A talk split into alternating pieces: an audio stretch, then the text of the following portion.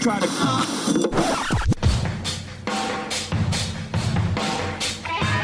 Fora da caixa.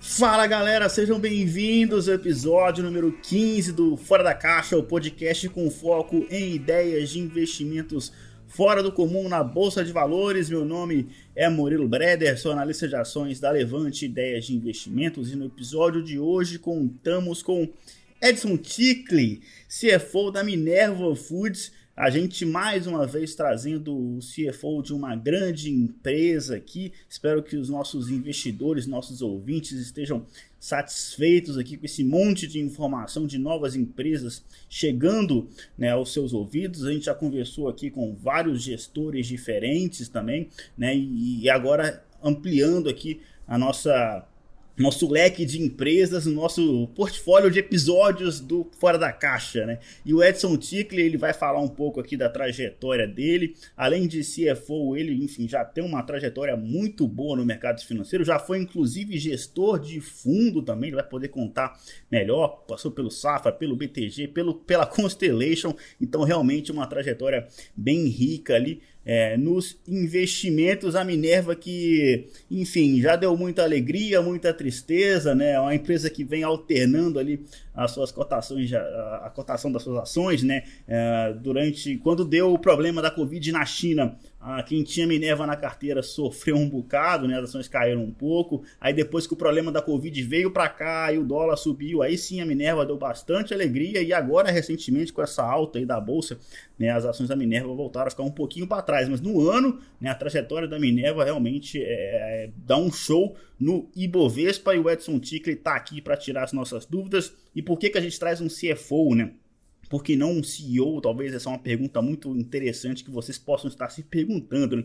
O CEO tem uma visão macro da empresa, né, que é muito interessante, muito importante, mas o CFO é o cara que está muito por dentro dos números da operação. Né? E como a gente quer entrar no detalhe aqui das perguntas, o cara que mais sabe da empresa mesmo, operacionalmente falando, é o CFO. Por isso que a gente gosta de trazer CFOs aqui no nosso podcast. Antes de eu passar a bola para o Edson Eduardo Guimarães, como vai você? Junho começando aí com o pé direito e enfim, qual a sua perspectiva para esse episódio? Né? Episódio da semana passada a gente conversou com o CFO da Cinca, Thiago Ramos. Quem já tinha as ações na carteira, tenho certeza que né, é, ficou ainda mais animado. Ou quem ainda não tem, com certeza está olhando ali com, com, uma segunda vez, né? Com certeza deixou uma pulga atrás da orelha ali.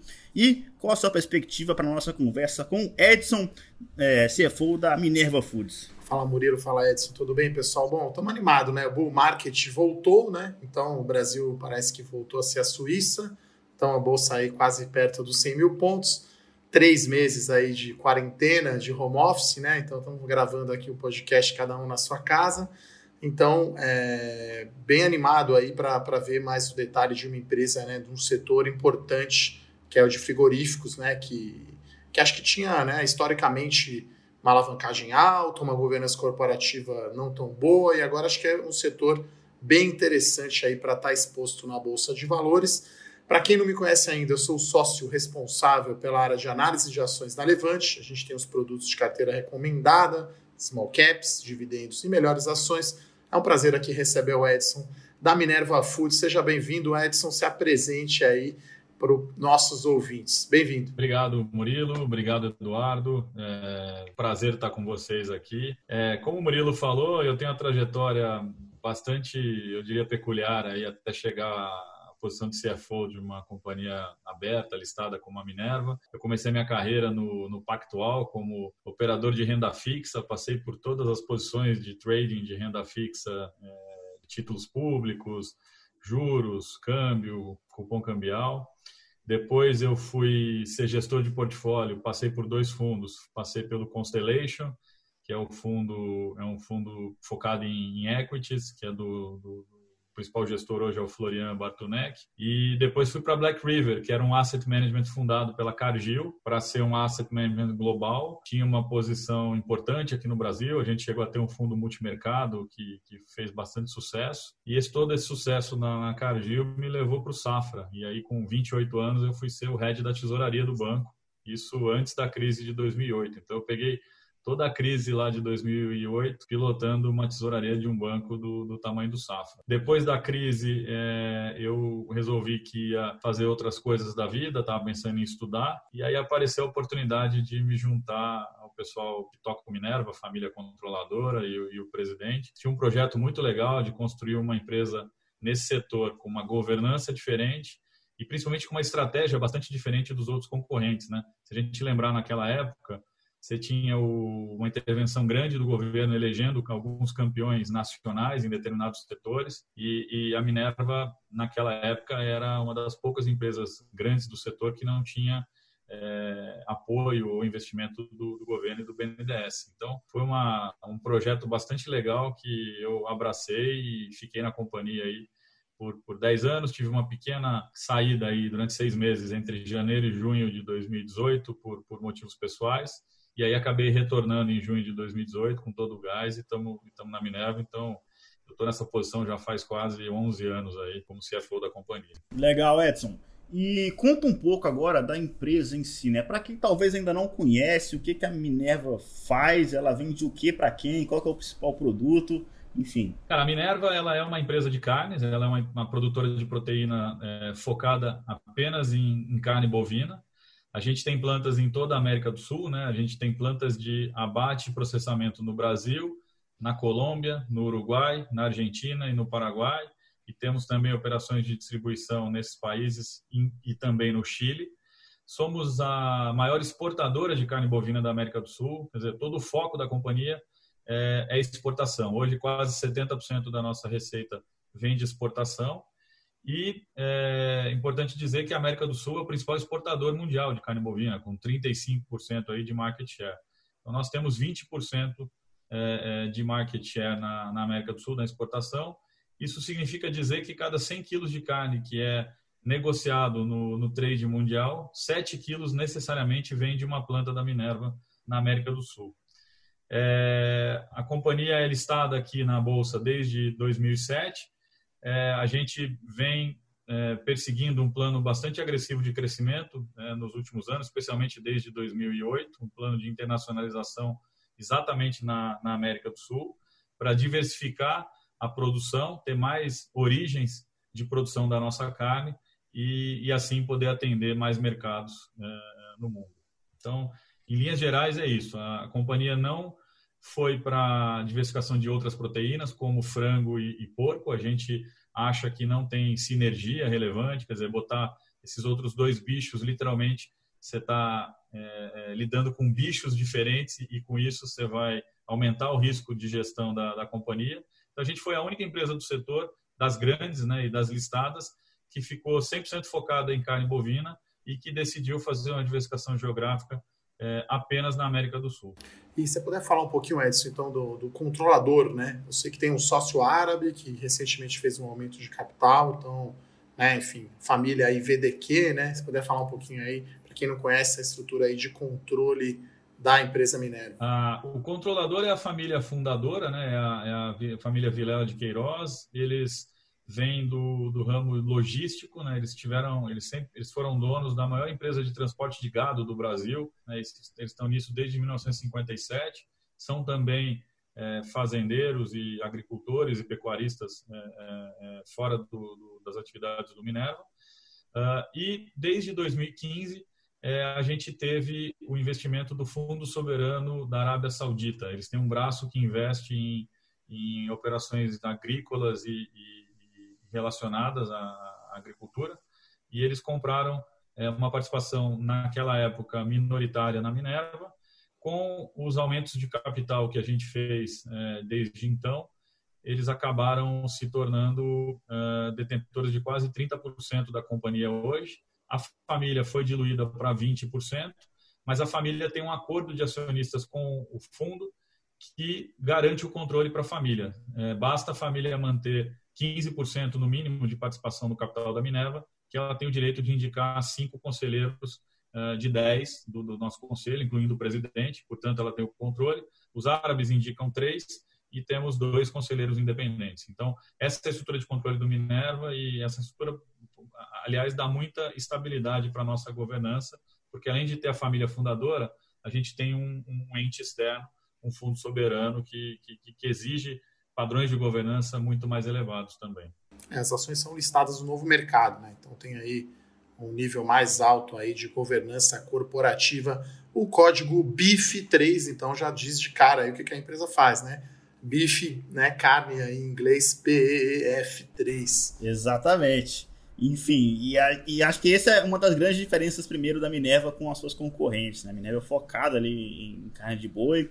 O, o, Edson falou aqui da localização, enfim, a Minerva foca aqui na América do Sul, também outro grande diferencial. Outro grande diferencial também é o tamanho, né? A Minerva, enfim, é uma pequena ali no meio das gigantes, né? As outras concorrentes da Minerva listadas na bolsa, é importante lembrar que tem outras companhias abertas, fechadas, que não estão listadas pelo Brasil afora, mas enfim.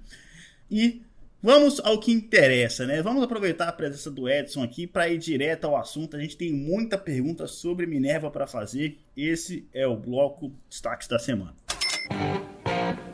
Destaques da Semana.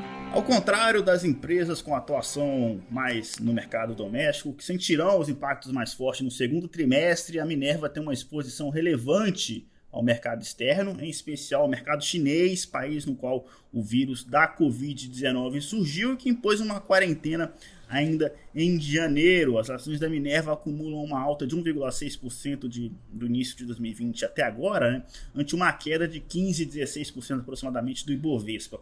E a Minerva ela divulgou seu resultado trimestral no, no, no primeiro trimestre, no dia 28 de abril. Né, o resultado veio, veio bom, acima das expectativas em várias linhas, com destaque inclusive para o recorde histórico de EBITDA no primeiro trimestre. Né.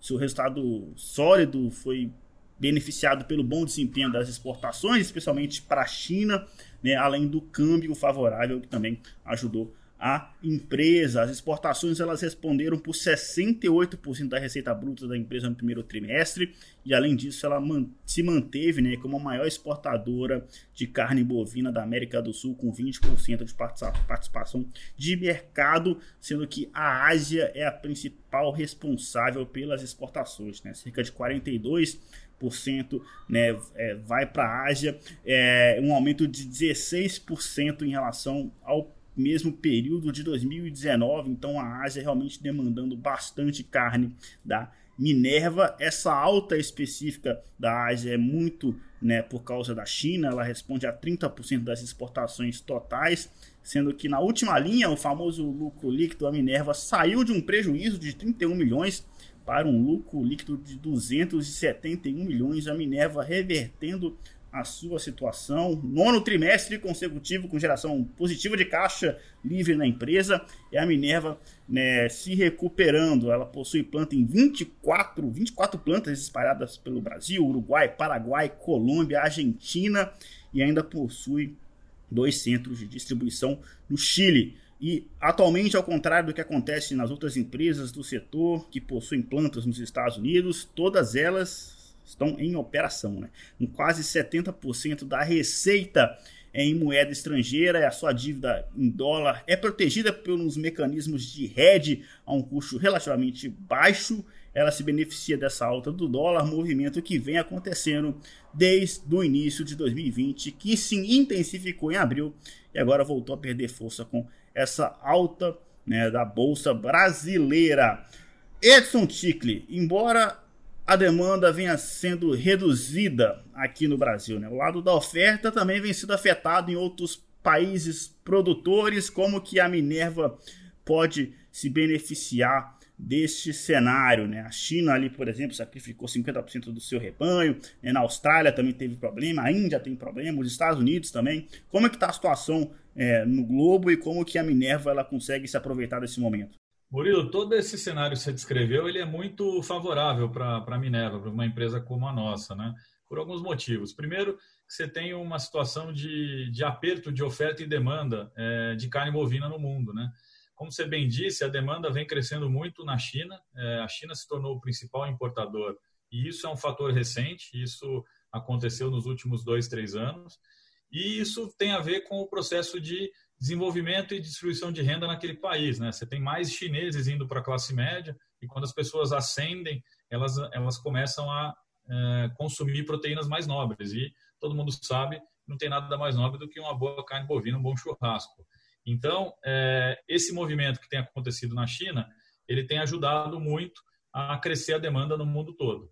E aí, do lado da oferta, como você bem disse, a gente tem alguns países produtores importantes com queda na oferta, e, portanto, com queda na disponibilidade de, de, de carne bovina no mercado internacional. Você citou a Austrália, que historicamente é um grande exportador para a China, tem sofrido com problemas é, climáticos e, e, falta de água. Né? A gente teve o problema das queimadas no início do ano na Austrália, acho que todo mundo lembra disso.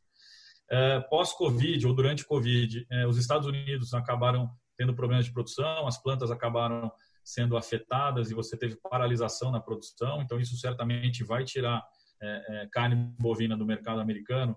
E os Estados Unidos, que é um grande produtor, mas que não é um grande exportador, ele é meio é, é, é, neutro em termos de importação e exportação, vai ter menos excedente para exportar.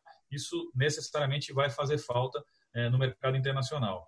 A Índia, se citou também, por causa da quarentena, reduziu muito a produção de carne de búfalo.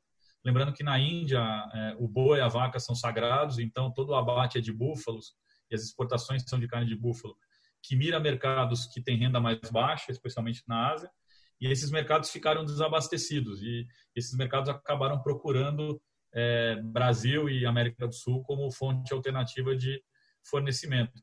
Então, esse cenário todo, é, não só por causa do Covid, mas principalmente por causa da dinâmica de oferta e demanda no mundo, é, traz uma grande oportunidade para uma companhia exportadora como a Minerva.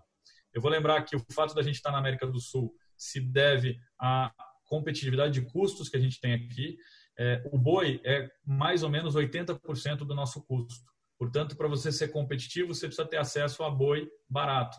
Quando a gente compara o custo do boi na América do Sul com Estados Unidos, ou Europa, ou países do hemisfério norte, ou mesmo a Austrália, tem uma diferença aí na média de 30% a 40%. Aqui é mais barato. Isso tem a ver com o modo de produção. Vocês devem lembrar que aqui na América do Sul, 90% do gado é criado a pasto.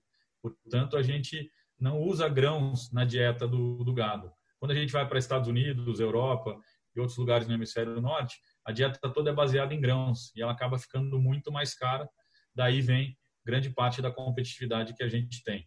Então a gente tem um mundo que está crescendo muito a demanda, especialmente na Ásia, a oferta caindo no mundo todo, exceto na América do Sul, onde além da gente ter um custo mais barato, a gente tem condições naturais, climáticas que permitem com que o nosso rebanho continue se expandindo é, para você conseguir produzir proteína em geral, mas especialmente carne bovina, de forma é, sustentável e de forma competitiva, você precisa basicamente de terra, água e mão de obra. São três fatores que a gente encontra em abundância aqui na América do Sul. Então, isso cria um cenário muito, muito positivo é, para a Minerva, que é a única empresa das três que está 100% localizada em termos de é, parque de produção aqui na América do Sul. E essa teve uma mudança na, no hábito de consumo brasileiro, né? A gente, enfim, o brasileiro mais em casa, consumindo menos em bares, menos em restaurantes. Esse é o lado negativo da história. O lado positivo é a retomada da China, né? A grande, enfim, a força propulsora aí das vendas da Minerva. A retomada da China compensa essa mudança de hábito do brasileiro ou mesmo assim o cenário atual né, assim, ajuda um pouco, mas ainda é um pouco negativo. Né? Enfim, qual, o lado que pesa mais nessa história? Não, é, é bem interessante essa colocação que você fez. A gente vende só um terço praticamente da nossa produção nos mercados domésticos, né, especialmente aqui no Brasil.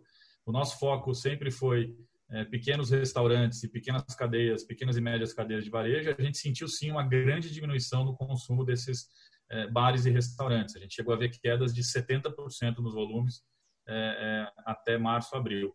O varejo compensou boa parte. O varejo em média cresceu 45%, 50%, então compensou parte dos volumes, mas realmente a gente viu os volumes aqui nos mercados domésticos uh, caírem. Só que a grande notícia é realmente a exportação. É, depois que você reabriu a China, né, que você tirou o país de quarentena por causa do Covid, lá ali em meados de março, os volumes cresceram muito. É, os volumes se recuperaram bastante em março e continuaram crescendo muito forte em abril e maio. A gente tem os dados aí do, da Secretaria de Comércio Exterior que foram divulgados, você tem crescimento aí em maio de até de maio e abril de até 60% entre volume e preço em reais quando comparado com, com, com, o mesmo período do ano passado.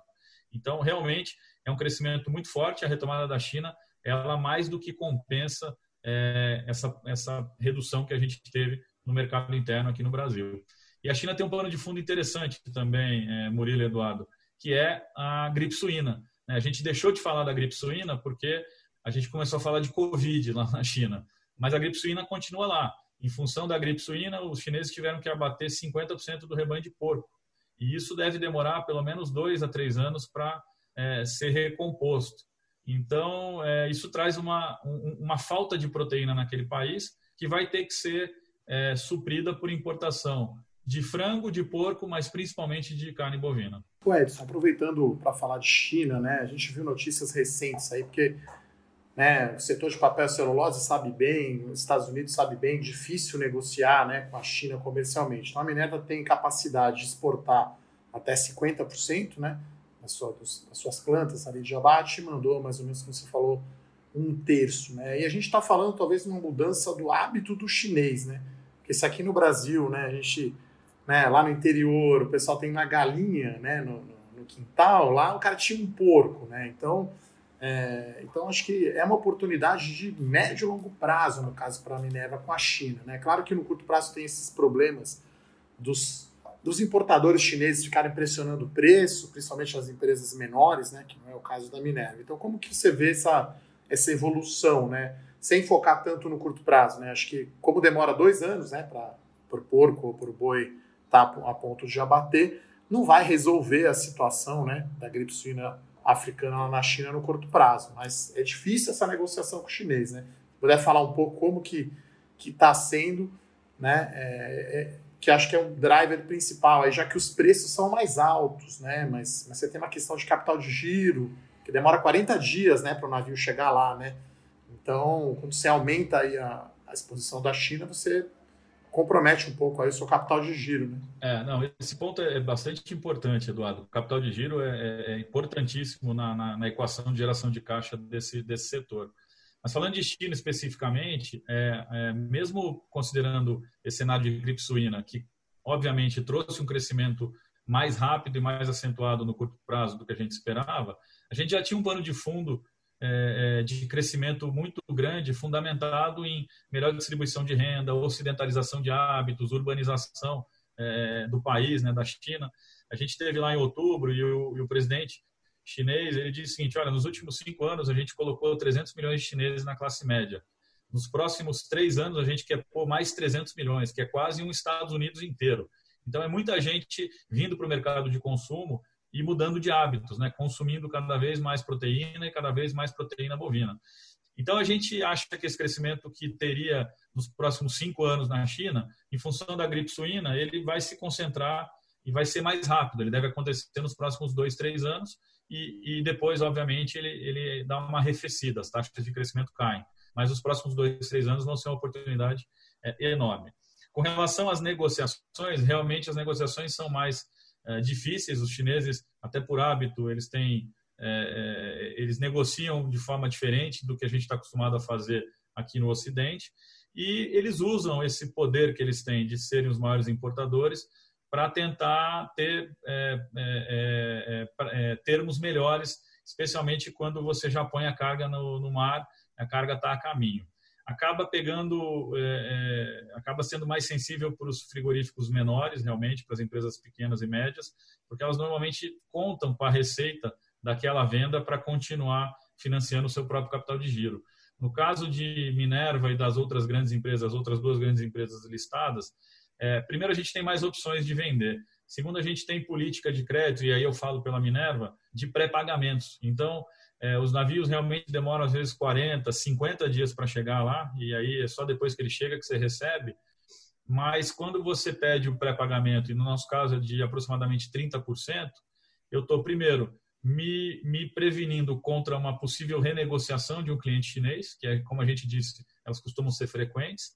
E segundo, eu estou diminuindo o meu capital de giro, quer dizer, 30% antecipado, esses 50 dias acabam virando 25, 30 dias. Então, é, é assim que a gente faz para poder é, é, se proteger na negociação com os chineses. Infelizmente, os pequenos e médios frigoríficos não conseguem ter esse poder todo que os grandes frigoríficos acabam tendo. Então, a gente, é, em suma, a gente acha que a China é uma grande oportunidade. É, você tem que conhecer bem o mercado, conhecer os clientes, e como a gente é, acha que a gente domina bem esse mercado e os clientes, a gente se sente super confortável em continuar crescendo os volumes de exportação para lá. Inclusive foi feita uma parceria, talvez com duas trades chinesas, né? É, então acho que isso é importante, né, também para levar em consideração. Né? É, a gente a gente lançou, né, no final do ano passado, uma joint venture com um distribuidor. É, é são dois distribuidores chineses que eram nossos clientes e a gente vai andar na cadeia, né, Eduardo? Porque hoje quando você faz exportação na verdade, as empresas estão movendo cargas do portos, dos portos do Brasil, da América do Sul, para os portos de destino. A carga chega lá, o teu cliente que é uma indústria, um grande varejo, um grande distribuidor, ele que anda na cadeia, ele que distribui e, e anda até o consumidor final.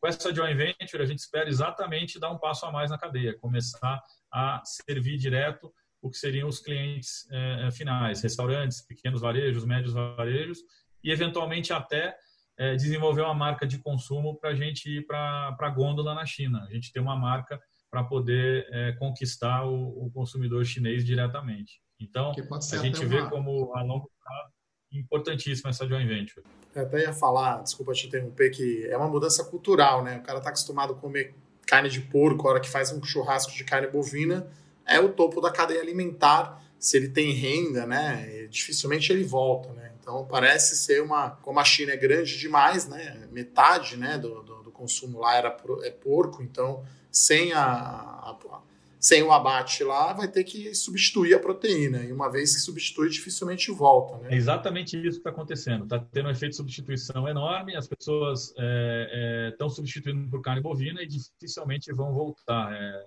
para o porco totalmente. Então é, a gente acha que a gente vai ter um grande market share enorme de carne bovina e que vai continuar se repetindo pelos, pelos próximos anos. Então, é, faz todo sentido a gente dar mais um passo e, e, firmar essa joint venture na China. Legal. Como que tá, voltando até um pouco agora para o curto prazo, né? As, as suas plantas estão...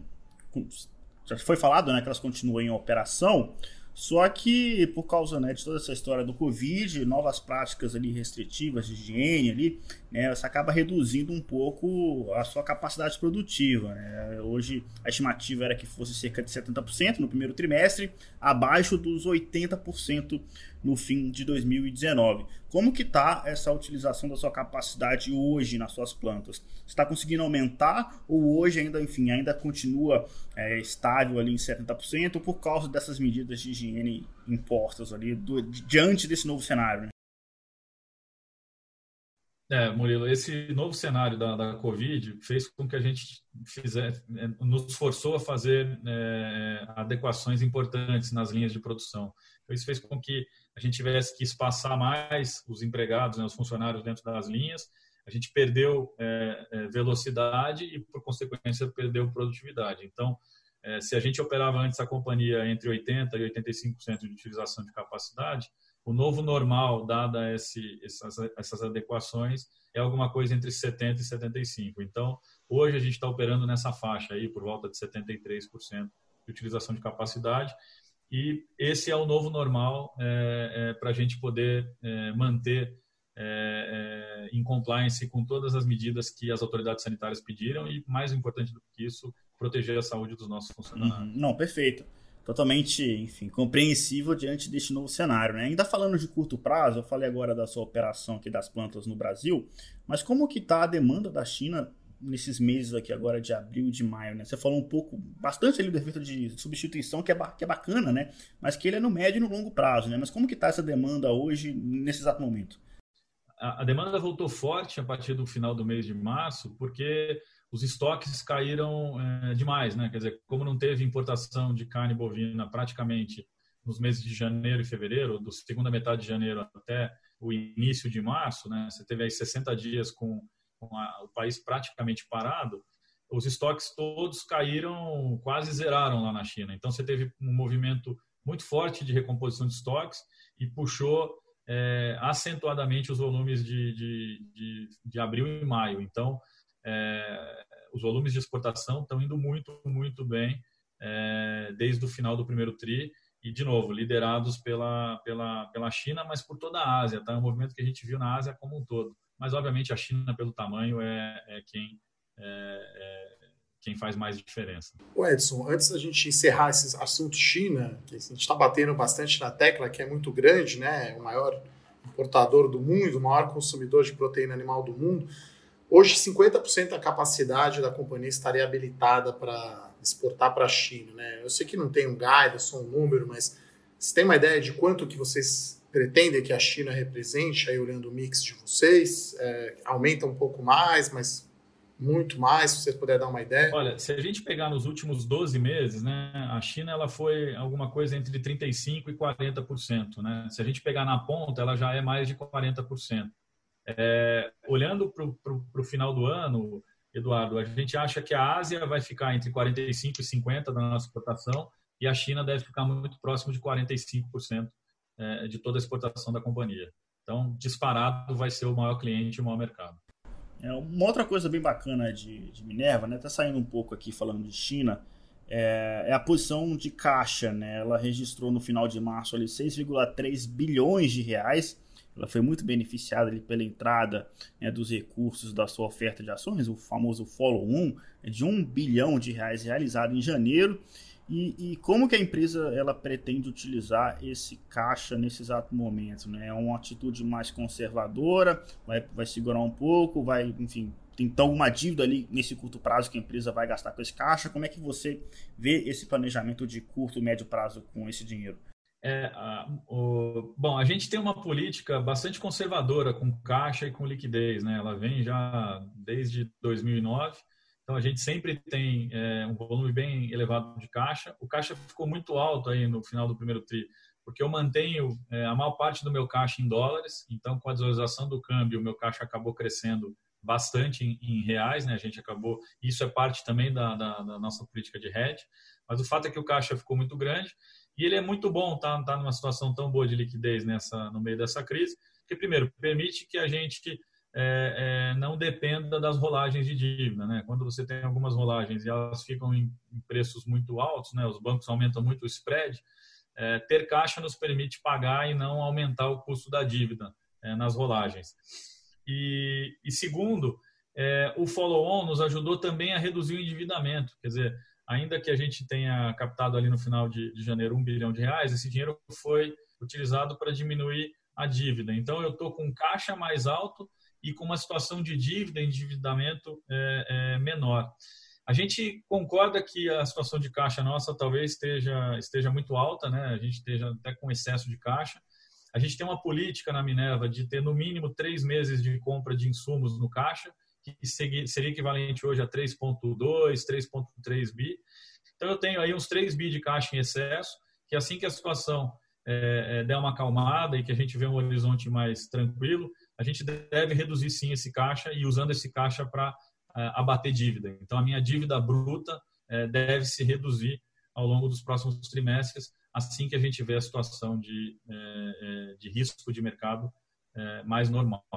Não, ia entrar no hedge, né, que eu acho que ao contrário aí da, das outras empresas, né, a JBS, que divulgou aí uma perda no primeiro trimestre, vocês tiveram lucro, né? Então, acho que né, muita pergunta sobre isso. Até fiz um vídeo no meu canal para tentar, enfim, explicar para os ouvintes como, como que é a política de hedge. Né? A Suzano também acho que foi muito questionada, talvez os dois, os CFOs mais questionados, aí, os de frigorífico e os de papel e celulose, né?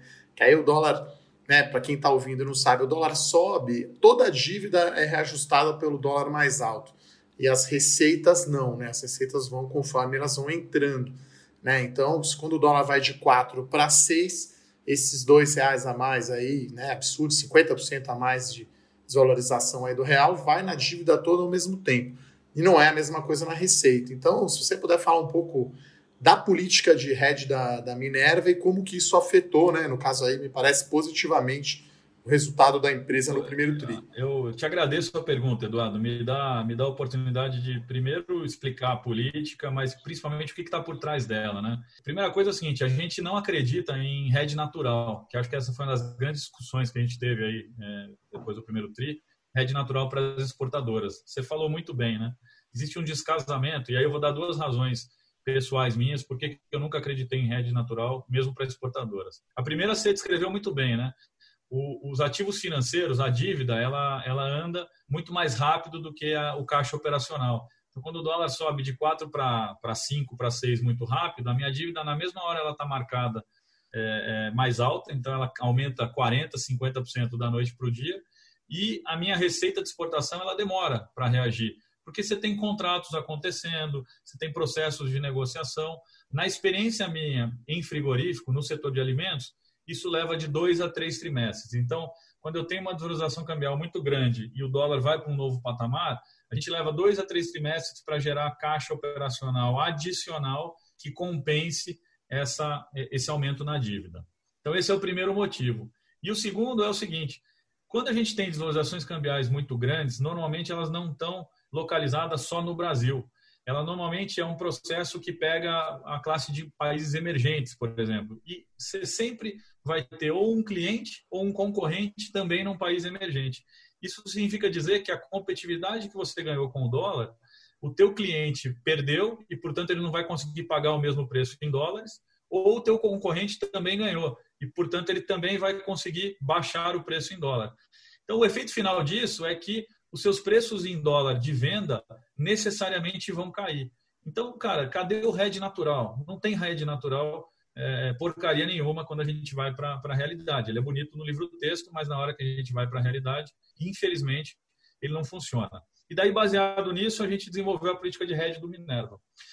É, até 2018, a nossa política ela era pontual. Né? O custo do hedge no Brasil era muito alto, né, era, é, o custo do hedge ele é, ele é dado pela diferencial de juros, Brasil e Estados Unidos. Isso ficava na faixa de 8% a 10%.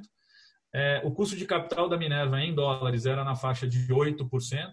Então, se eu rediasse toda a dívida, o custo de dívida meu é, iria para quase 20% ao ano. Ah, o retorno sobre o capital investido nosso na época era 15%, 16%, não fazia sentido. A gente ia perder dinheiro, não ia gerar valor. Então, o que, que a gente fazia? Quando tinha algum evento é, pontual mais arriscado. É, a gente discutia com o conselho todo mês e fazia construir o RED por um período curto de tempo. Vou te dar um exemplo. É, processo de impeachment da presidente Dilma. Pô, isso vai trazer volatilidade, vamos redear a dívida. Aí a gente fazia o RED, carregava por dois meses e depois desmontava. Desculpa te interromper, só fazer uma tecla SAP aqui para o pessoal que está ouvindo. Então, né, nesse caso, você está falando hedge, né? Você está trocando a dívida em dólar por reais, é isso, né? Nesse caso. Então, o hedge, né, pessoal, é como se fosse um seguro, né? Então, dada a incerteza naquele momento que o Edson estava falando, então ele ia trocar a dívida em dólar no mercado internacional para uma dívida em reais. Porque aí, se o dólar subisse, a dívida não ia subir toda de uma vez. Então, fecha o parênteses aí, desculpa interromper, que é bom apertar às vezes essa tecla SAP para o pessoal entender no, no detalhe. Não, por favor, por favor. E, e, te agradeço. Então a gente fazia isso, né? Exatamente isso. A gente protegia, a gente trocava a dívida de dólares para reais para que se o dólar subisse, a minha dívida não, não subisse. A partir de 2018, com o Banco Central aqui no Brasil caindo o juro de forma bastante significativa e o Banco Central americano subindo o juro naquela época, esse diferencial que era 8, 10%, caiu para 3, 4%. E aí mudou o cenário. E a gente falou, bom, então aí começa a fazer sentido fazer hedge, porque o meu custo de dívida em dólar caiu para 6%, o hedge custava, a proteção custava 4%, portanto o custo total ia para 10%, e a Minerva começou a ter retorno sobre capital investido da ordem de 20%. A, a operação também melhorou. Então fazia todo sentido proteger toda a dívida, né? teoricamente não ter mais dívida em dólar. Só que aí a gente olhou e falou: bom, mas eu sou exportador ainda, 70% da minha receita ainda é em dólar. Eu não posso ficar é, excessivamente é, apostando na alta do dólar. Eu tenho que ter uma posição neutra. E aí, olhando o nosso balanço, olhando a forma como a nossa operação se comporta, a gente instituiu uma nova política de hedge que diz o seguinte: olha, é, eu vou pegar toda a minha dívida em dólar, vou tirar o que eu tenho de caixa em dólar, e eu sempre mantenho uma parte importante do caixa em dólar, vou tirar todos os recebíveis de exportação, que também são em dólar, e aí o que sobrar eu vou proteger. Normalmente, essa sobra é da ordem de 50% da dívida. E aí a gente derivou uma nova política, onde eu tenho que ter necessariamente, no mínimo, metade da minha dívida em dólar protegida sempre. E aí o que aconteceu? Em 2018, é, a gente seguiu a política, a gente comprou é, é alguma coisa como 900 milhões de dólares em proteção é, naquela época, o dólar valia 3,70 e a gente veio carregando isso desde então. Veio a desvalorização no primeiro TRI, é, saiu de 4,10 para 5,20. A minha dívida, que deveria ter subido 1,8 bi, ela subiu só 400 milhões. Então, isso protegeu a nossa nosso endividamento, protegeu a alavancagem e gerou um resultado líquido no trimestre positivo de 900 milhões de reais, que contribuiu para o lucro de 270 é, no primeiro tri. Acho que ficou bem claro, né, Murilo? Ah, ficou bem claro que a gente recebeu muita pergunta aqui na Levante, né, sobre isso. E, enfim, fiz até um vídeo para explicar e acho que o que você tenta aí fazer, né, no seu trabalho e consegue, né, é, é tirar essa volatilidade. Quer dizer, já é um negócio complicado, né, você abater boi, todas as partes, né, os cortes de carne, mercados, exportação. E aí você não quer ficar se preocupando, obviamente, com variáveis que são fora do negócio, né? Que é, enfim, o que, vai acontecer com o câmbio. Eu costumo dizer que é a coisa mais difícil aqui, né? É puro palpite, não tem a menor ideia. O câmbio estava em 4, foi para 6, aí agora está abaixo de 5. Né? Calcular o preço justo das ações a gente consegue, né? Agora, estimar câmbio realmente é, é muito difícil. E Deus criou a taxa de câmbio para dar humildade para os economistas. É verdade, né? Eu costumo dizer também, quando você olha o relatório Focus né, do Banco Central, o câmbio está sempre errado, né? Então, assim, parece aquela conta do balanço que usa para fechar, né? Que você projeta inflação, PIB, né? e aí o dólar é aquela que fecha o modelo, né? Para bater. Então, o cara faz ali para bater, está sempre errado, né? A projeção de dólar, né? Então, realmente é curioso isso. É, falando ainda de dívida, é, vocês fizeram uma renegociação interessante de dívida agora recente. Né? O mercado ficou é, de dívida brasileira no exterior praticamente fechado. Aí o Tesouro foi lá, a Petrobras foi lá e vocês renegociaram 100 milhões de dólares, né, reduzindo bastante o custo. Puder falar um pouco? A gente, sim, a gente aproveitou uma, uma oportunidade que teve aqui no mercado doméstico, né? A gente viu uma demanda por papéis é, é, em reais aqui de investidores, principalmente pessoa, investidores pessoas pessoa física, né, saindo é, de instrumentos tradicionais de renda fixa, porque o juro realmente ficou muito muito baixo aqui. E a gente emitiu aí 600 milhões de reais em, em CRA e usou esse dinheiro é, para recomprar a dívida em dólar nosso, nossos bonds, né?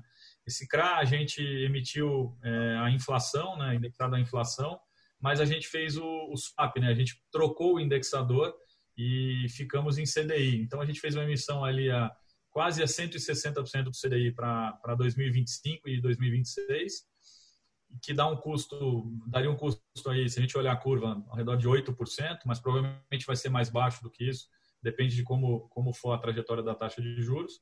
E eu recomprei o meu, meu próprio bond é, a 7% em dólar então, se a gente coloca o custo da proteção, esse 7 vira 11, né? Como eu falei, a custo da proteção custa 3, 4% hoje. Então, é como se eu tivesse tomado dinheiro emprestado em reais a 8% e investido, comprado o meu próprio bond a 11. Então, a gente conseguiu fazer isso para 100 milhões de dólares. É, isso vai trazer redução de dívida e vai trazer um, um, um lucro, um, um, resultado positivo para nós também dessa, dessa arbitragem que a gente fez com o nosso próprio risco de crédito. É, agora não dá mais para fazer isso, infelizmente, porque o nosso bond já andou, né? Os mercados todos melhoraram muito e a gente estava comprando o nosso bond abaixo do valor de face e hoje ele já está operando é, a 104, 104,5% do, do valor de face. Mas foi uma oportunidade bastante interessante que a gente que a gente aproveitou, Eduardo. É, só para mais um SAP aqui, antes do Murilo perguntar. O bond é um título de renda fixa da Minerva emitido lá fora, né? Então é um, é um título de renda fixa lá fora em dólar. Daí negocia dependendo do mercado, né? Como, é, um, é um crédito privado, estava negociando abaixo do 100, né? Que é o valor de face. E aí aqui ele tomou a dívida em inflação e aí trocou, fez um swap, que é a troca em inglês para o CDI, achando, claro, que o CDI deve cair semana que vem aí para 2,25, talvez a Selic ao ano. Então aí conseguiu para 100 milhões de dólares um ganho que deve ser reconhecido aí no segundo trimestre desse ano, no resultado. É, então, eu tava vendo o Edson explicar a política de hedge dele ali, quando ele falou política, eu lembrei de dividendos, que a empresa soltou finalmente a sua política de dividendos e, na verdade, até um pouco surpreendente. Né? Quem puxou a fila dos dividendos surpreendentes, na verdade, foi construção civil, né, com Cirela, e, mas dividendos nos frigoríficos também é algo bem surpreendente, inesperado, pra, até mesmo para quem está no mercado já há bastante tempo. Né? Não é algo comum, mas enfim, é algo que está caminhando para isso. Né? O investidor hoje de Minerva ele pode esperar no, no médio prazo aí alguns dividendos caindo na conta? Pode sim, Murilo. Esse, e, e esse é importante você ter falado do setor, né? O setor de, de, frigoríficos não foi pagador de dividendo porque é um setor que vem de um processo de consolidação muito grande, né? A gente tinha, 10 anos atrás, 27 empresas no setor que faziam 80% da exportação. Hoje a gente tem praticamente três empresas. E esse crescimento foi todo à base de endividamento, né? crédito, dívida. E aí não sobrava fluxo de caixa realmente para pagar dividendos. A Minerva, a gente tomou uma, uma um, um, rumo diferente, né? A gente já está com a companhia é, num tamanho bastante grande, ainda que a gente seja o Davi das três empresas listadas, a menor. A gente é uma empresa que deve fazer quase 20 bilhões de reais de receita líquida é, esse ano, quer dizer, é uma empresa que tem um porte já grande, bastante diversificada. E aí o nosso foco virou desalavancar, ou seja, reduzir o endividamento para exatamente voltar a ser uma pagadora de dividendos. E, e, e, em linha com isso, em janeiro, a gente mudou a política. Né? A gente propôs para o Conselho uma mudança na política que diz o seguinte: olha, sempre que no final do ano a alavancagem líquida, ou seja, o endividamento líquido da Minerva é, sobre o EBITDA dos últimos 12 meses, tiver igual ou menor do que 2,5 vezes, é, o dividendo mínimo passa a ser 50% do lucro líquido. Então, é, esse ano a gente está tendo um desempenho operacional e financeiro muito bom. A gente acredita que no final do ano a gente vai poder já distribuir é, uma parcela importante do nosso lucro líquido como dividendo para os nossos acionistas. O Edson, aproveitando aí mais um gancho aí de pergunta aí sobre mercado de capitais, né? Um tempo atrás vocês estavam considerando aí abrir o capital da sua subsidiária Atena Foods lá no Chile, né? E aí, enfim, por conta aí do momento de mercado, esse IPO foi suspenso. Né? Existe o plano ainda de fazer esse IPO, aí, claro, reduziria ainda mais né, essa alavancagem. É, como que está esse plano aí sobre o IPO da Atena Foods? É, a, o IPO da Atena era, era a segunda. A gente, a gente, a gente tomou duas, duas, duas. A gente usou duas, dois eventos né, para reduzir mais forte a nossa alavancagem. O primeiro foi um aumento de capital, que vocês citaram muito bem, que a Salic participou, a família participou, mas a gente teve uma adesão de 100% da base, né, quase 100% é, a gente levantou um bilhão de reais lá em 2018 para fazer a primeira queda, a primeira redução de alavancagem. É, e aí a segunda vinha do IPO da Atena, né? A gente preparou tudo. O problema é que no dia do pricing foi o primeiro dia da, da, da, do trade war do Trump com a China. Foi o pior dia de mercado do ano de 2019. A gente teve uma má sorte aí, foi o dia da precificação. E aí a gente decidiu não, não, não levar adiante a, o pricing, né, a, o IPO, porque os valores, né, o valuation da, da, da Atena ficou muito abaixo do que seria o justo. E aí a gente segurou é, a operação. Como os mercados aqui no Brasil melhoraram muito, fez mais sentido fazer o follow-on em janeiro, Eduardo. Como a gente citou, a gente captou um bilhão de reais em janeiro, usou esse dinheiro para reduzir dívida. E aí, com o follow-on, deixou de fazer sentido o IPO de Atena. Então, a Atena continua sendo uma divisão, continua sendo uma empresa é, é, é separada, mas 100% controlada pela Minerva, mas a gente tirou o IPO é, é, é, é, da mesa completamente. É, no curto e médio prazo, não tem plano nenhum de fazer a abertura de capital da Atena Força. Esse aumento de capital de 2018 ainda tem um chorinho esse ano, né? Inclusive, quem colocou dinheiro lá deve estar sorrindo, né? Porque comprou a seis reais, né? Lá. Então ainda tem essa segunda perna, porque o pessoal pergunta, vê lá o direito de subscrição, né? O BIF 11 não é uma, uma unit, né? É um direito de subscrição que só quem participou desse aumento de capital lá atrás vai poder exercer, comprar a ação da Minerva hoje a seis reais, né? A ação que está aí perto dos 13, né? Ainda tem um choro, então, ainda esse aumento de capital? Tem, tem. É, foi, foi bem interessante esse aumento de capital para a gente incentivar, né? Lembra que em 2018 a ação da companhia estava ali abaixo de seis reais e a gente precisava fazer um aumento de capital para começar esse processo de desalavancagem. Então, a forma que a gente pensou foi dar uma warrant de graça para todo acionista. O cara é meu acionista, acredita na companhia, pô, faz o aumento de capital, participa aqui que eu vou te dar uma, uma warrant, que é uma, é uma opção de você comprar a ação no mesmo preço daqui a três anos, ou em até três anos. Né? Essa, essa opção ela pode ser exercida a qualquer momento. E ela vence em dezembro de 21, Eduardo. Então a gente tem aí mais praticamente um ano e meio para poder é, ter esse dinheiro. Parte disso é, já, já foi exercido, quer dizer, a gente fez um aumento de capital de um bi e emitiu o equivalente a um bi em, em warrants. Desse um bi, 200 milhões já foram exercidos, já entraram no caixa da Minerva, e a gente ainda tem 800 milhões para ser exercidos até dezembro de 21, que também vai ajudar a reduzir o endividamento. O, o preço de exercício dessa warrant é 6,42, é muito abaixo do preço de mercado hoje, né? A Minerva, como você falou, está operando quase a 13 reais. Então a gente tem é, uma grande confiança, quase uma certeza de que esse dinheiro vai ser essas warrants vão ser exercidas e esse dinheiro vai entrar no nosso caixa. Então, provavelmente o ano bom aí de dividendos vai ser o ano que vem, né? Hoje a companhia tem três vezes, né, dívida líquida EBITDA, mais crescimento aí de China. Então, no final desse ano para o ano que vem, que pode ser aí o ano bom, né, de dividendos, né? Você falou da política 2,5, né? Toda vez que baixar de 2,5, daí você vai distribuir 50% do lucro líquido. É, com certeza, né? E é, o ano que vem a gente tem, a gente entra é, numa situação operacional ainda melhor do que a gente tem hoje, a empresa com menos dívida ainda do que a gente tem hoje, e a gente ainda tem os 800 milhões aí do, das warrants entrando no caixa. Então, certamente, é, o final de 2021 a situação financeira vai ser bem melhor do que do que do final de 2020, que não vai ser ruim, mas em 2021 vai ser ainda melhor. Excelente. E vários minutos já perguntando, discutindo sobre Minerva. Agora, né, não é porque o cara é executivo que a gente não vai colocar ele na nossa famosa ciladinha, né, o nosso mata-mata, a nossa fogueira. Esse é um bloco que a gente ama fazer. Edson Tickler, seja bem-vindo ao bloco Mata-Mata. Mata-mata.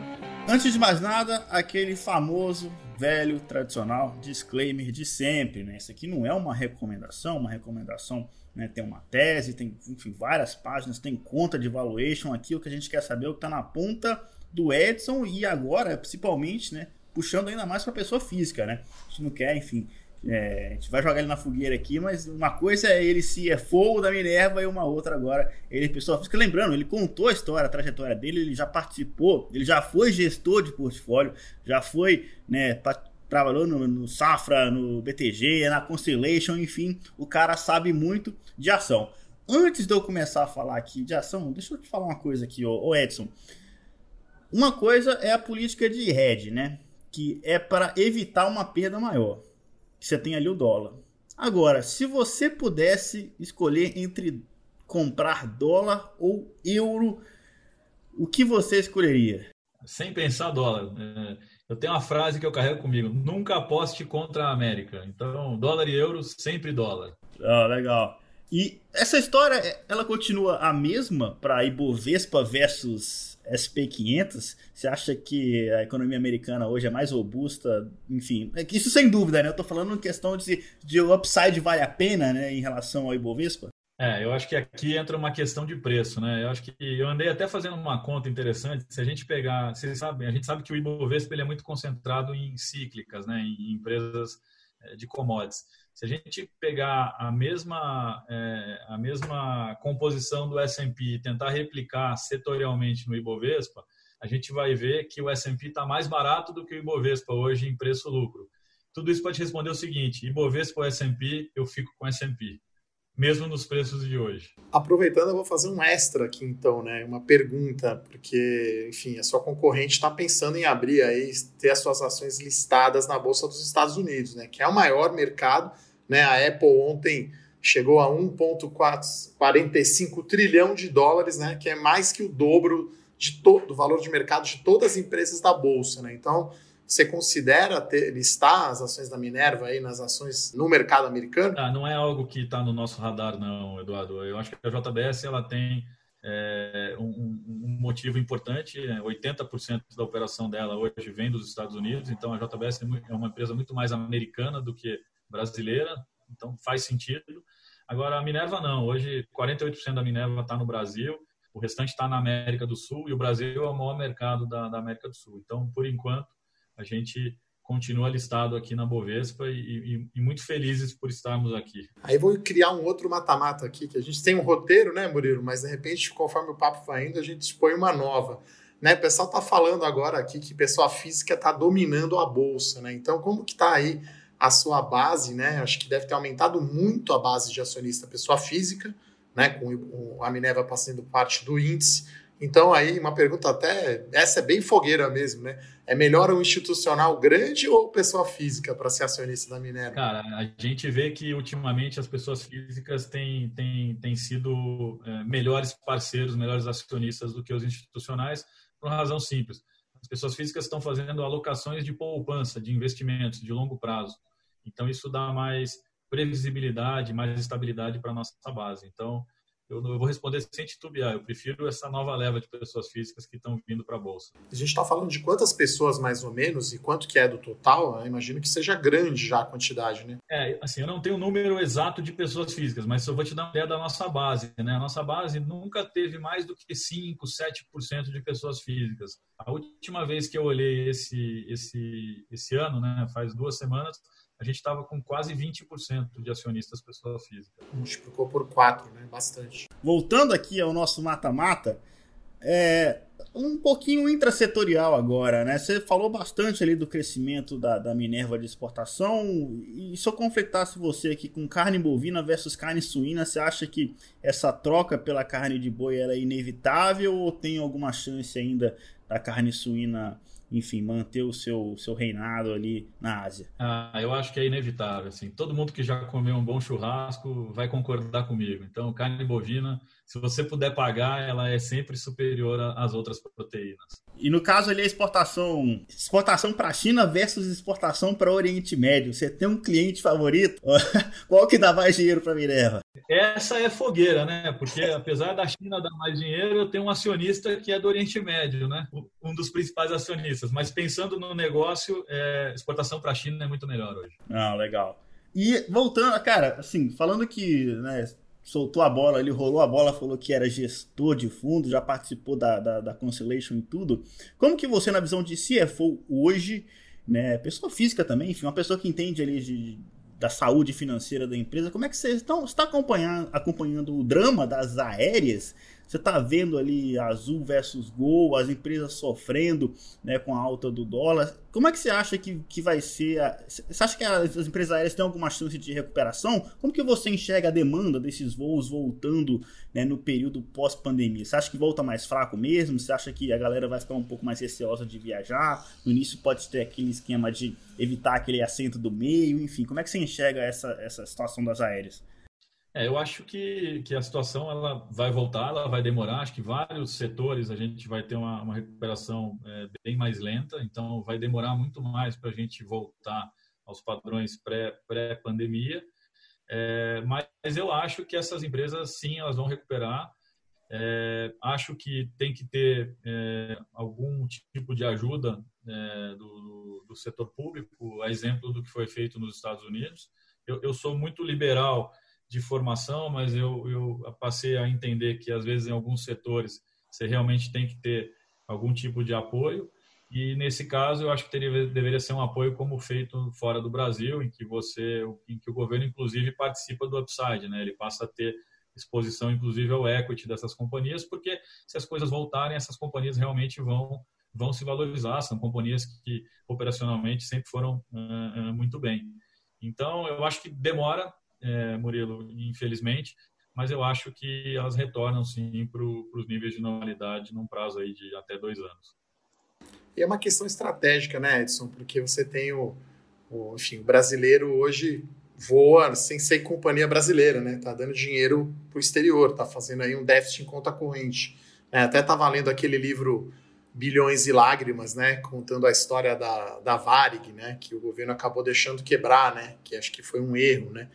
Então é estratégico, sim, companhia aérea, né? Enfim, Brasil ainda é uma economia relativamente fechada, né? No mundo, a gente até viaja pouco, o nosso turismo é pouco explorado, então acho que não pode deixar, né? A companhia aérea quebrar, na minha opinião, enfim, mas aí é uma questão mais complexa aí. E aí, agora acho que a gente pode chamar o Vida Fora do Condado, né, Murilo? Vamos ver o que, que o Edson faz aí para relaxar depois que, que teve aquele dia tenso na mesa ali né, fechando aí os hedges de dólar da Minerva. Exatamente. Sem falar os hedges de dólar, ele esteve presente ali na crise de 2008, 2009 também. Né? Então o cara passou por muita coisa no mercado e pode com certeza nos ajudar a entender melhor esse cenário e também como é que ele, igual você falou, ele descansa, ele aproveita. Afinal, todos nós somos seres humanos e esse é o bloco Vida Fora do Condado.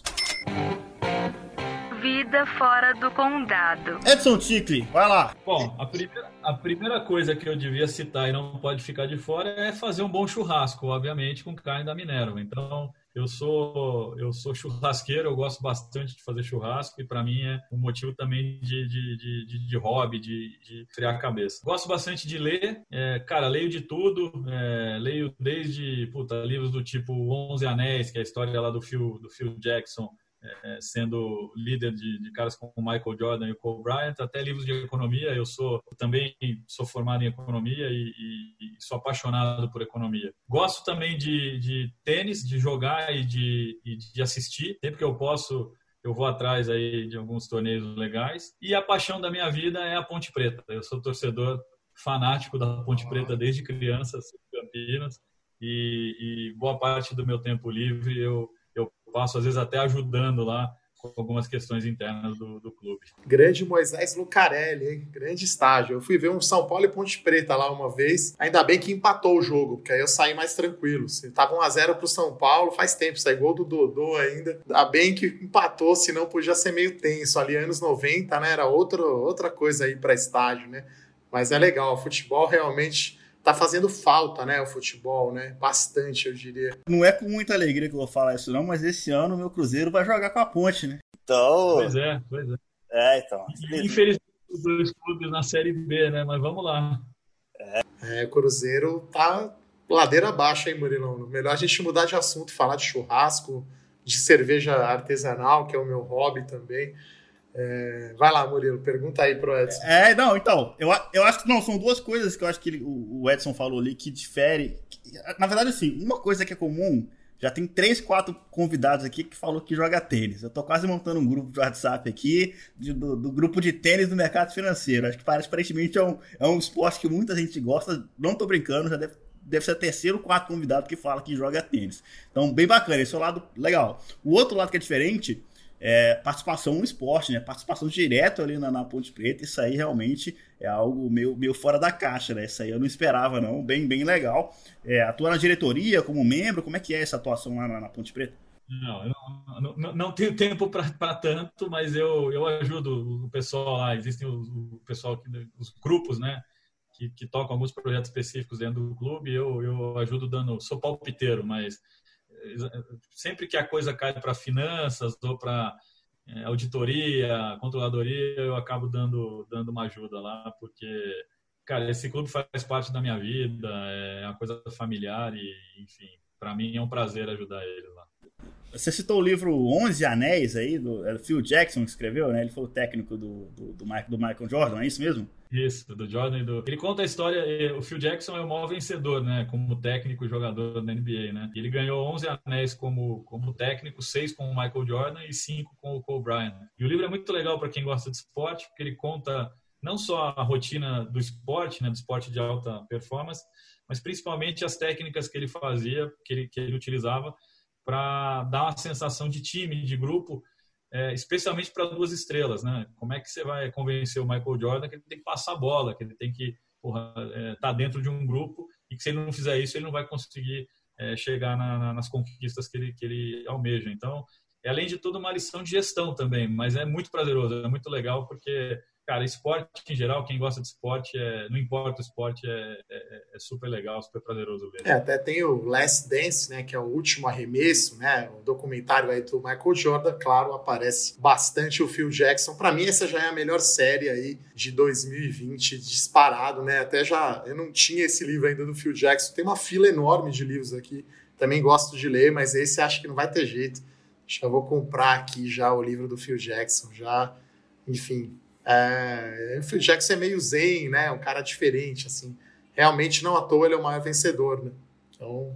É, o, documentário do, do, do, Michael Jack, do Michael Jordan, tô sempre falando do Michael Jackson pela segunda vez, Michael Jordan, ele realmente é bem surpreendente. Já tem três episódios, eu acho que a gente está comentando tudo fora da caixa, a gente dá um jeito de voltar a falar do documentário, porque realmente é muito bom, a gente gostou bastante e recomendo, né? Quem não, quem não viu esse, o, a série ainda assista, porque realmente é bem legal. Mesmo que você não tenha acompanhado a, tra a trajetória, a carreira do Michael Jordan, eu tenho certeza, cara, que se você ver esse documentário, você vai criar uma paixão, um respeito pelo esporte que você não tinha. Isso aconteceu comigo, eu tenho certeza que vai acontecer com você também. E eu tenho certeza que o Edson e o Eduardo Guimarães concordam comigo, né? Ah, com certeza, né? Totalmente. Precisa dar uma relaxada, né? A gente lê muito livro de, de finanças e tal. Tem hora que tem que dar um relax. E aí, esporte acho que é o melhor momento, né? Tá sem poder assistir jogos, né? Eu também gosto bastante de tênis, apesar de não jogar né? Roger Federer jogando é uma aula, né? Mas é isso, né? Enquanto não reabre futebol, a gente vai vendo as séries e, e lendo aí, vendo sobre o passado, né, Murilo? Exatamente. Agora que. Fala aí, Edson, você quer fazer um comentário sobre. Eu ia falar que a, que a série do Michael Jordan, além de ser muito legal, muito bem feita e super prazerosa, ela é super inspiradora, né? Tem muitos, muitos momentos ali de, de inspiração para quem quer, quem está tocando negócio, para quem quer empreender tem muita lição bacana de, de gestão ali também. Então, super recomendada. Legal! Agora que o Edson passou pelo assim, vários minutos explicando o contexto ali atual da Minerva, respondeu várias perguntas que a gente fez ali, passou pelo mata-mata, falou agora do Vida Fora do Condado, falando do livro que ele está lendo, recomendando a série ali do Michael Jordan. E agora eu quero voltar a falar de Minerva. Eu quero que ele compartilhe com a gente aquilo que ele acha que o mercado talvez não está enxergando direito, que o mercado não está valorizando. O que que está fora da caixa no case de Minerva que a gente não está vendo? Esse é o bloco Qual Fora da Caixa. Qual Fora da Caixa? Então, Edson Tickley, das empresas listadas de frigoríficos na bolsa, a Minerva é certamente a menor, né?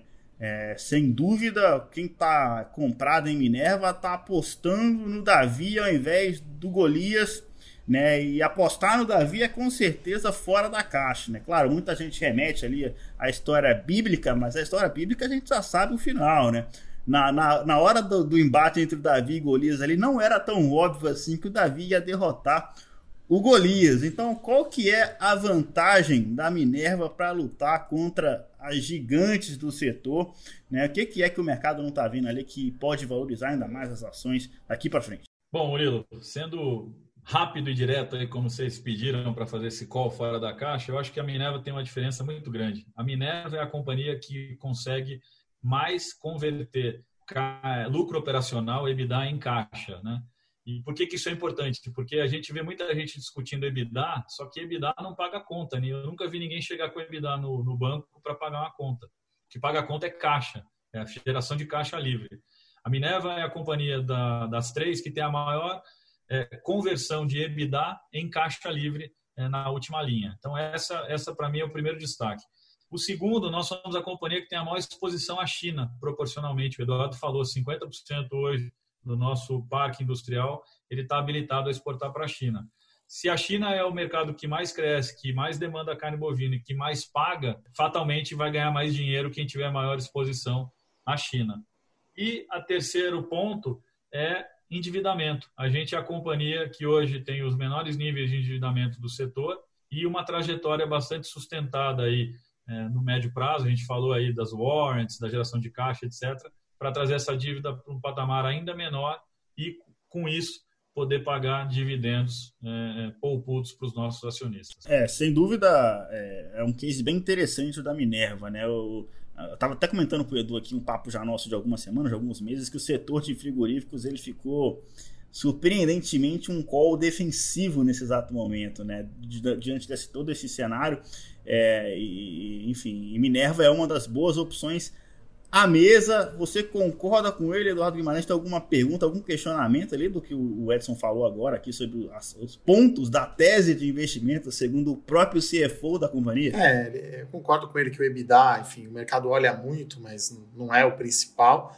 Me parece que realmente a, a, geração de caixa é a principal, porque quando a gente olha historicamente a margem EBITDA ou EBITDA, ela é baixa, né? perto ali de 10, talvez aí com China possa chegar a 12, talvez otimisticamente falando 15, né? mas me parece que a companhia faz dinheiro, né? ou dá retorno aí sobre o capital investido no giro de ativo. Né?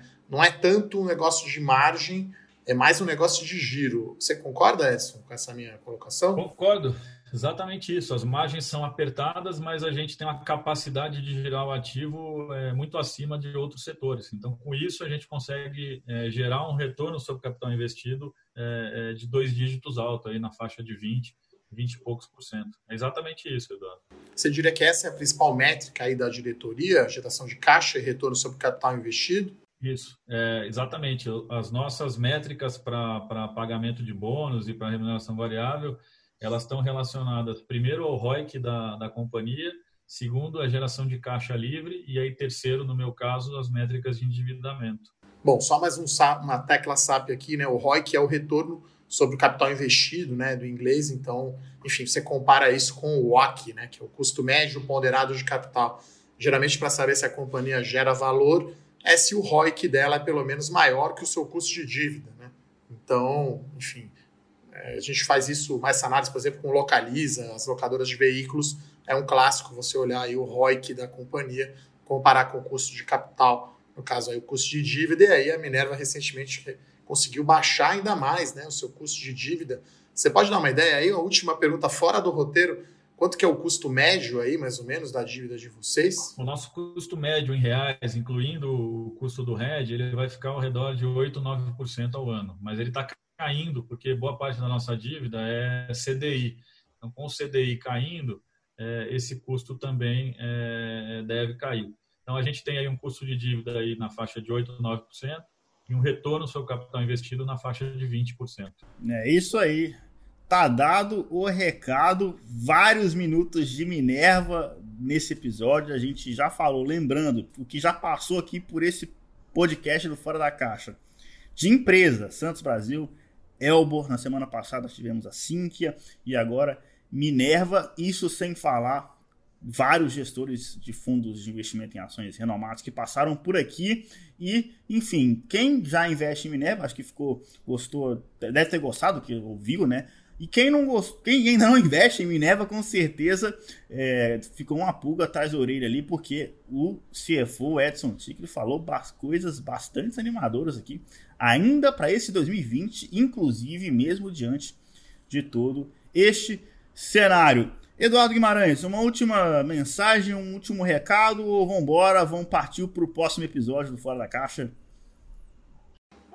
É muito bom, né? Papo bom, passa rápido o tempo. Agradecer então aí a presença do Edson, né? Participar aí desse do nosso podcast Fora da Caixa para chegar aí nas pessoas físicas, né? Então a bolsa está dominada aí pelas pessoas físicas.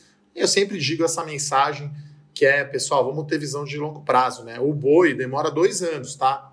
Entre o boi e a carne chegar no churrasco da sua casa. Então, vamos investir com pelo menos dois anos de horizonte de prazo aí. Não vai ficar olhando um trimestre né, da empresa. Vamos olhar, né, pelo um pouquinho mais longo prazo. Acho que agora é a hora da bolsa, é a hora da pessoa física. É isso aí, Edson Ticle. Um último recado para quem é acionista da Minerva tá escutando a gente aqui, que ainda está um pouco aflito, enfim, porque afinal de contas a bolsa subiu muito, mas a economia ainda continua um pouco deteriorada. Como é que você enxerga do lado, do outro lado da moeda, você que está é, no front da empresa aí, como é que você está enxergando a economia? Você tem uma mensagem mais de cautela ou um pouco mais de otimismo para o investidor que está escutando a gente? Bom, primeiro eu queria agradecer vocês aí a oportunidade. É realmente um prazer estar tá, participar desse bate-papo aí com vocês.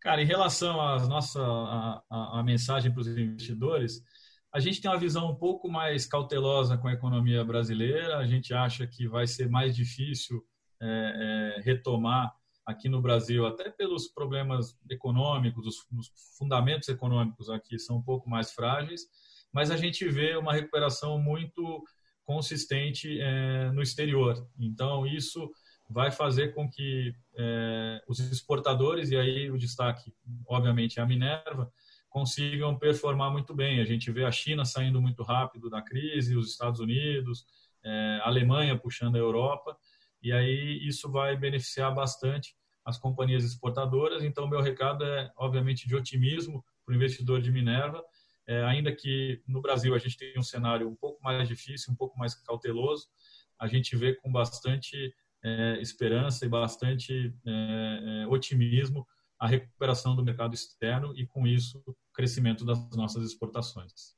Muito obrigado aí pela oportunidade, gente. Nós que agradecemos, tenho certeza que os ouvintes também gostaram bastante de escutar direto da boca do CFO. Se você está escutando esse episódio, conhece alguém que tem Minerva na carteira ou que está pensando em ter, que gostaria bastante de receber essas informações, manda esse podcast para ele, compartilha porque educação financeira, a gente está criando aqui um, um núcleo bem bacana aqui, as pessoas cada vez mais aprendendo mais sobre mercado financeiro, sobre investimentos em ações, a gente já está notando isso no comportamento da pessoa física no Brasil.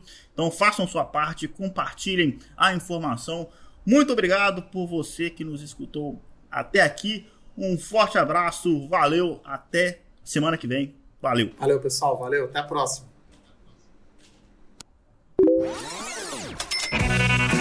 Fora da caixa.